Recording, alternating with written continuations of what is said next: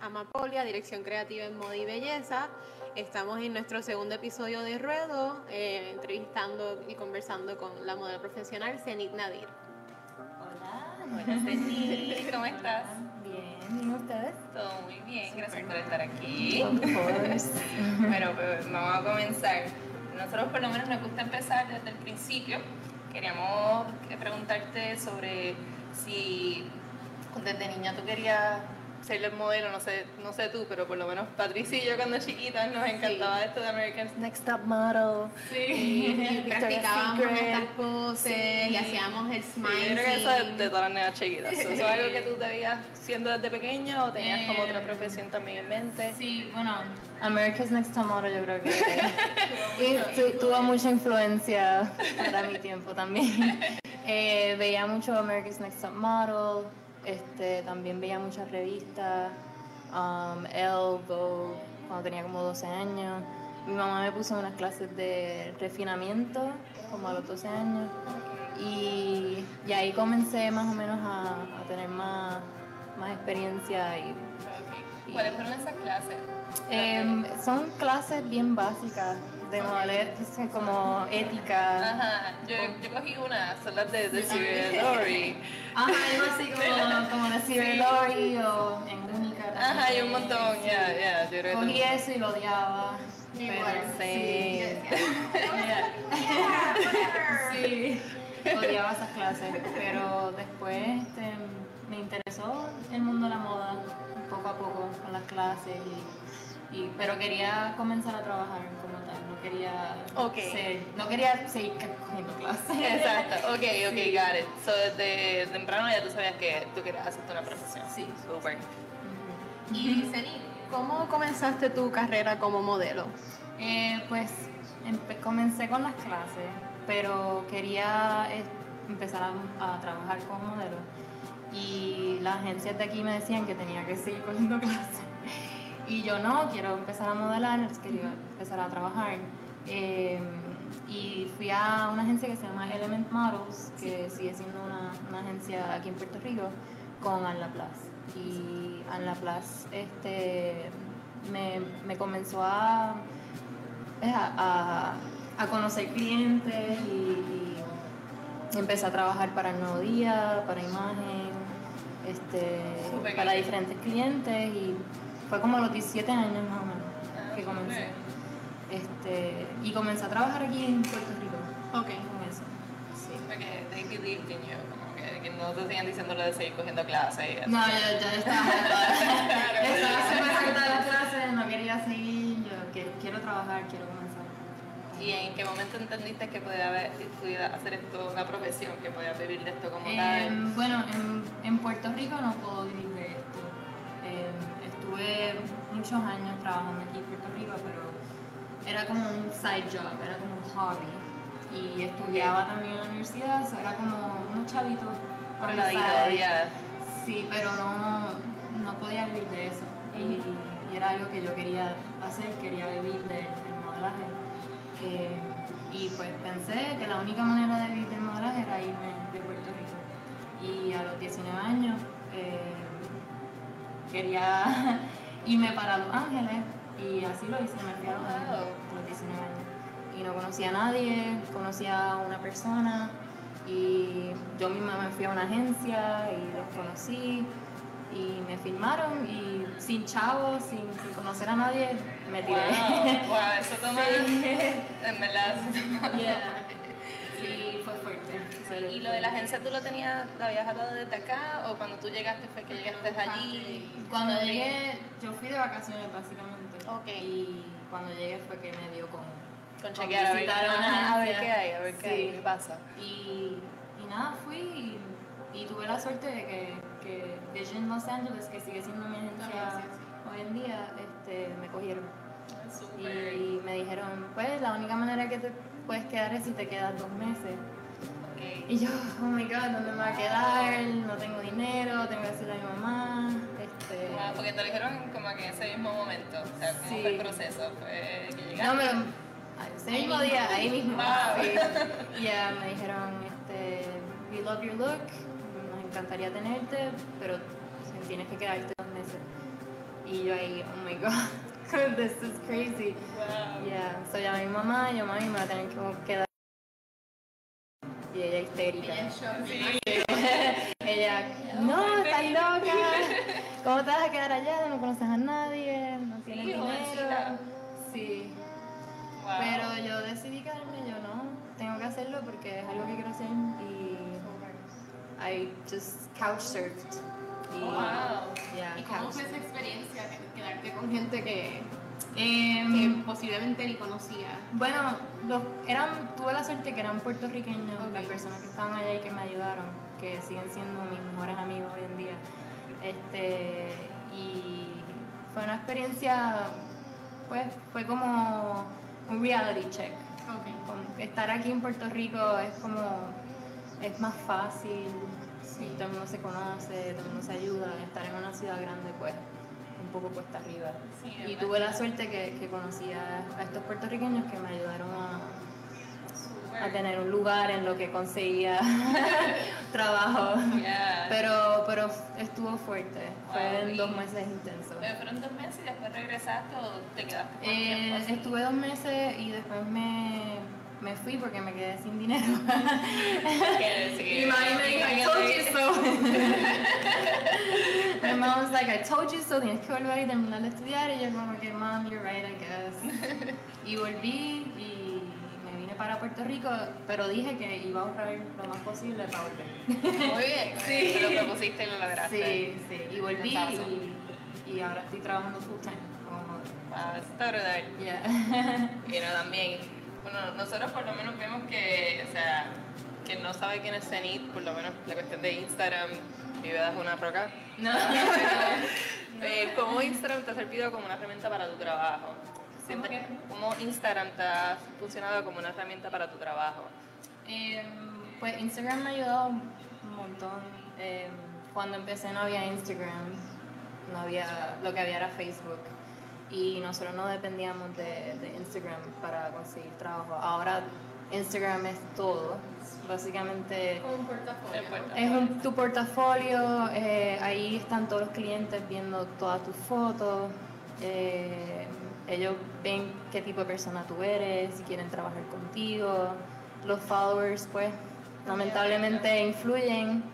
eh, pero me ha ayudado un montón porque he podido viajar, he podido conocer mucha gente y trabajar con clientes que yo nunca me hubiera imaginado. ¿Y sientes que hoy día, con esto del Instagram, sientes que es necesario, o crucial, tener, estar en una agencia para llegar a hacer del modelaje una profesión o que por el Instagram pues puedes conseguir tus clientes, más así, Eh. tener ese one-on-one que no necesita ese medio de la agencia? Sí. ¿Crees que Eh, yo creo que ahora no, no es muy necesario tener una agencia, eh, precisamente porque están todos los clientes en, en Instagram.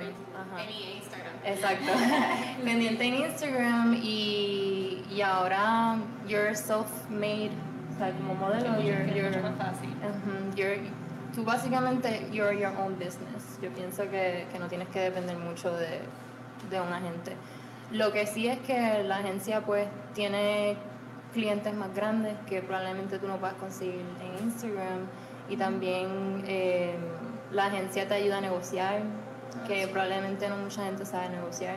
Sí, que tú no tienes que hacer como quien dice el dirty work, como que Exacto. decir no, yo quiero este budget o Ujú, no exacto. quiero salir, no quiero que sea under this y Yeah. estas son mis circunstancias, sino hace otra persona por ti que es menos, Exacto. menos Y trabajoso. también conocer los precios, saber... Sí, conoce what's your worth. Pero si has hecho dos campañas con tal cliente que es bien grande, pues ahí te deberían pagar más. O sea, es, así. Sí, de que tu resumen speaks for itself. Yeah. sí. Yeah. Y ya que estamos hablando así de clientes bien grandes, este, queríamos preguntar cómo surgió la oportunidad de trabajar con, con Fenty, con Rihanna, Ujú. eh, con Urban Outfitters, con Dickies, Abercrombie and Fitch, y la lista sigue por ahí para abajo. So, ¿cómo, ¿Cómo fue eso? ¿Cómo surgió y cómo tú reaccionaste a esto? Eh, pues surgió pues porque estuve mucho tiempo trabajando en Los Ángeles, eh, iba mucho a castings, muchas audiciones. eh, lo de Fenty surgió pues, excited y llegué y pensaba que que iba a hacer un make-up tutorial que me iban a hacer a mí, pero yo tenía que hacer el, El make-up tutorial. me lo dijeron allí mismo, no, no, no. me lo dijeron allí mismo y, y- pero fue una experiencia super cool. Eh, Urban Outfitters también con la agencia y me hice bien panas de, de los de Urban. Era como un trabajo bien, bien seguido, que eran clientes que me contrataban todo el tiempo y yo me, encantan los de Urban, son super cool. Este, igual los otros trabajos han sido, gracias porque yo o tuve esa oportunidad de, de ir a castings y por Instagram y conocer más clientes. Súper. Así que sí, sí sido un poco de todo. que exacto, que necesitas en verdad los dos Los formatos. dos, sí, que no sí. puedes solamente rely en Instagram porque también eso te lleva hasta cierto punto, ¿verdad? Y también te ha Sí. pasado como que también la cuestión de confiar si un fotógrafo te contacta y ver si como Sí, sí, Sí. también eso es mejor con la agencia a veces. like, cuán legit es el offer y Exacto. todo eso. ujú, yeah. Sí. ¿Y cuál de todos los trabajos que has hecho ha sido uno que te ha marcado bastante Eh, como, como como un mar- highlight, como un highlight de tu carrera? Em, pues highlight creo que fue lo de Jeezy en New York Fashion Week, que salí en el, en el show de, de Kanye, que eso fue lo, creo que lo que pushed my career into what it is now. Um, y yo nunca me hubiera imaginado que iba a salir en un show, en un show de él, o sea, Está nunca, sí, fue como, that's, that's really cool. Sí, fue unreal, este estuvo Anna Winter allí y Wow. otros big, sí, big people que los Sí. conocía a todos, este Pat McGrath, que es una maquillista bien grande, Sí. este, fue increíble. ¿Y cómo surgió? ¿Eso también fue a través de la agencia? Eh, ese fue con, bueno, mi mejor amiga Braina, ella trabajaba con, con, con Jeezy anteriormente y ella me introdució a ellos. Y entonces, con, con ella más la agencia, pues pude, pude estar en el, en el show. Wow. Eso fue lo que me... Después de... Sí, y ella boricua también, so... Exacto. Yeah. Sí. Yeah. Y te queríamos preguntar también, eh, yo, yo antes hacía some sort of modeling y no me gustaba que me tomaran fotos, pero me encantaba la pasarela. O sea, me encantaba modelar, me encantaba strut down the runway y sentir las luces y todo Yeah. eso.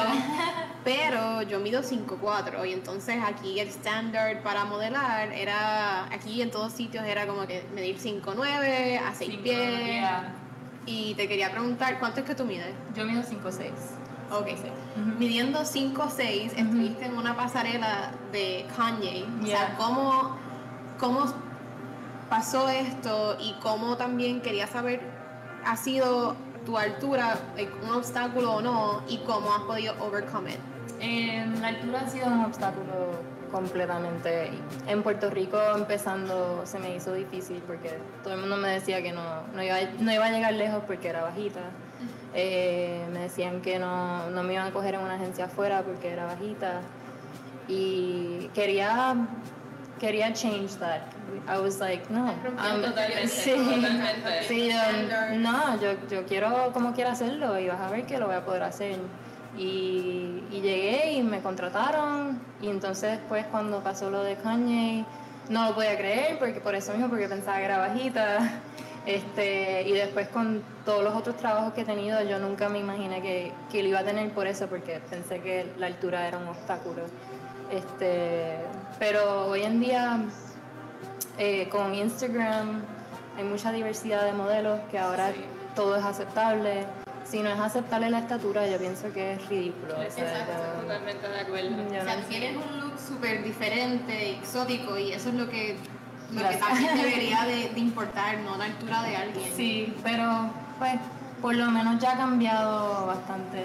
Sí, pero este, tú, tú- empezaste en un momento en donde todavía No, eso sí. that mattered Era y te entrevistas como que era y eso en verdad vale un montón. Gracias. Yeah. Sí, pero fue, fue difícil, porque tuve muchos no, muchos rechazos y, todavía, todavía tengo momentos que, que no, ah, ella es muy chiquita, Eh, ah, no, es muy, chi- muy bajita, o, oye, es muy flaquita, es como todo muy, Sí, muy... eh, pero sí, ajá.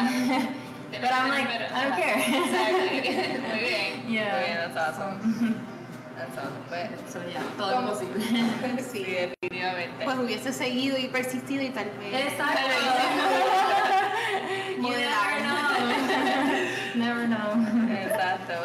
Describirías la industria de la moda en Puerto Rico versus la de Estados Unidos?